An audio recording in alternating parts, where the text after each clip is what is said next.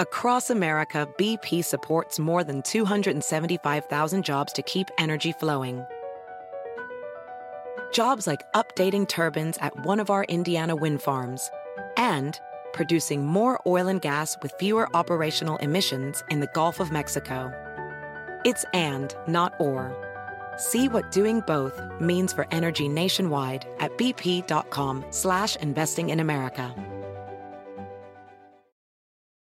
Can you remember a time when you thought someone you disagreed with might actually be right? In the new podcast, You Might Be Right, former Tennessee governors Bill Haslam and Phil Bredesen pose that question to guests like Paul Ryan, Al Gore, and Judy Woodruff. Come for the stories, stay for the substance and expert insights into some of the most challenging issues facing the country, including affordable housing, crime, and education. Listen to You Might Be Right a new podcast from the Baker School at the University of Tennessee, available wherever you get your podcasts.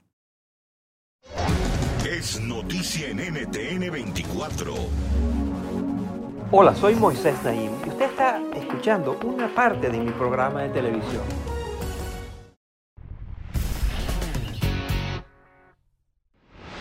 En octubre del año 2020, el Departamento de Justicia de Estados Unidos imputó al prestigioso banco Goldman Sachs de un crimen. ¿Cuál crimen? Participó en una conspiración ilegal y muy lucrativa junto a algunos funcionarios de altísimo nivel del gobierno de Malasia, que básicamente consistía en robarse fondos del Estado y transferirlos a funcionarios malayos y de los Emiratos Árabes Unidos para su uso personal. Goldman Sachs fue encontrado culpable y fue sentenciado a pagar una multa de casi 3 mil millones de dólares. Lamentablemente este no es un caso único. Los grandes bancos de las democracias más poderosas del mundo están involucrados en operaciones ilícitas. Para conocer más sobre este preocupante fenómeno, tengo un invitado muy especial.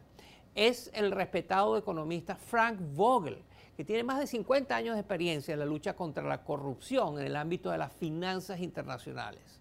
Vogel cofundó dos importantísimas organizaciones internacionales que luchan contra la corrupción. Una es la muy conocida, muy respetada, prestigiosa organización que se llama Transparencia Internacional, pero también fundó el Fondo de Asociación para la Transparencia. Actualmente Vogel es profesor de la Universidad de Georgetown y acaba de publicar un libro titulado Los Facilitadores, cómo Occidente apoya a los cleptócratas y a la corrupción, poniendo en peligro nuestra democracia. Esta es mi conversación con Frank Vogel. Miren.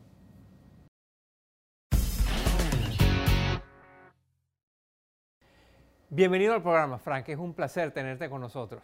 It's, my great pleasure. Thank you for having me.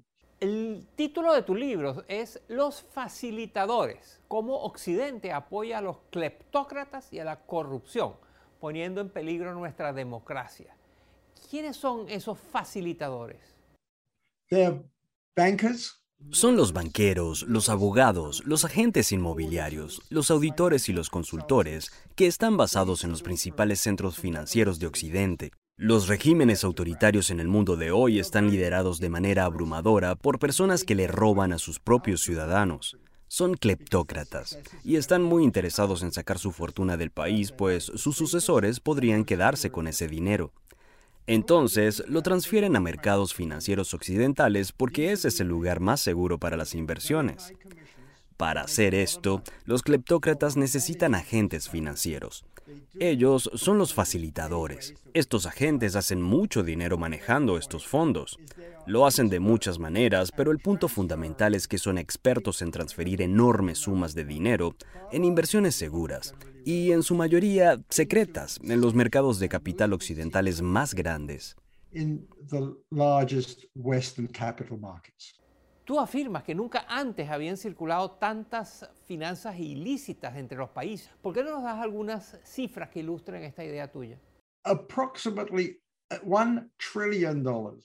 Aproximadamente un billón de dólares ilícitos relacionados únicamente al comercio circulan en el mercado financiero global. Esto es lo que indican algunas estimaciones de autoridad, pero es probable que sea el doble de eso. Digamos que otro billón de dólares proviene del crimen organizado, directamente del lavado de dinero de los cleptócratas y sus asociados. Son dos billones de dólares ilícitos cada año.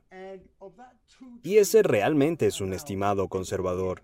De esos 2 billones, tal vez un tercio, alrededor de 600 mil millones de dólares, llegan solamente a los Estados Unidos porque es el mercado financiero más grande a nivel mundial.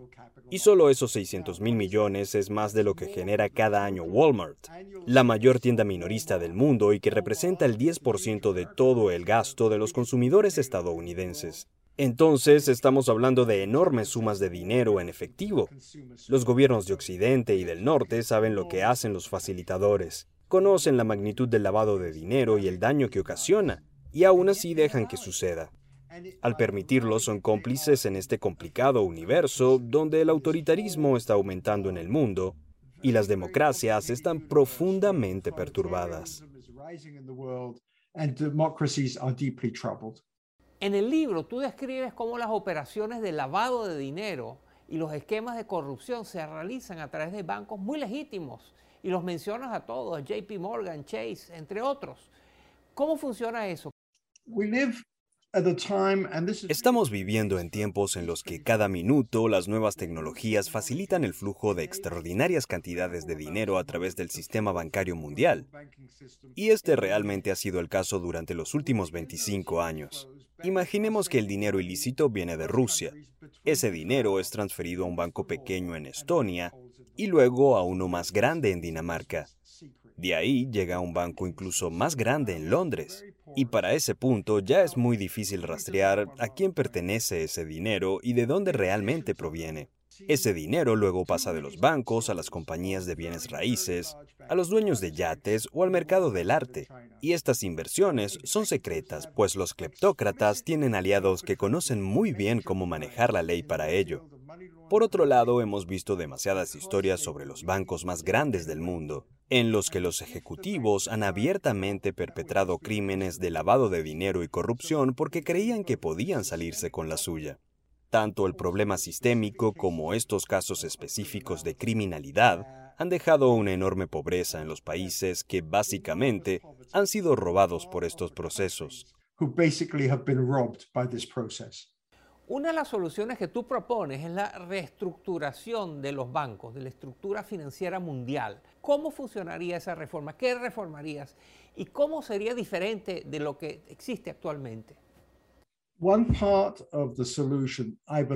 Creo que una parte de la solución puede ser cambiar la cultura en los bancos más grandes. Me podrías llamar idealista, pero ahora mismo la cultura está impulsada únicamente por la maximización a corto plazo de las ganancias.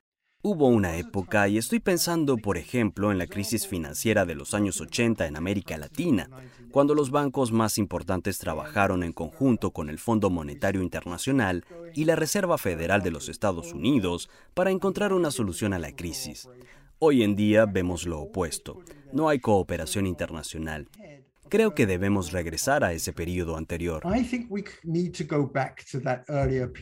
Muchas gracias, Frank, por estar con nosotros y compartir tus conocimientos sobre temas tan esenciales, importantes. Royce, the privilege was mine. Thank you very much. I've enjoyed this greatly. Thank you. Esto es Efecto Naim. Lo puede ver todos los domingos por NTN 24 a las 6 de la tarde en Washington a las 6 de la tarde en Bogotá y a las 3 de la tarde en Los Ángeles. BP added more than $70 billion to the U.S. economy in 2022 by making investments from coast to coast. Investments like building charging hubs for fleets of electric buses in California and starting up new infrastructure in the Gulf of Mexico. It's and, not or. See what doing both means for energy nationwide at bp.com slash investing in America. Is America's primary system working? Is the Electoral College still the best process for electing a president? Could a third party candidate ever be successful? In a new season of You Might Be Right, former Tennessee governors Bill Haslam and Phil Bredesen gather the country's top experts to explore these issues and more as we approach the 2024 presidential election. Listen to You Might Be Right a new podcast from the Baker School at the University of Tennessee, available now wherever you get your podcasts.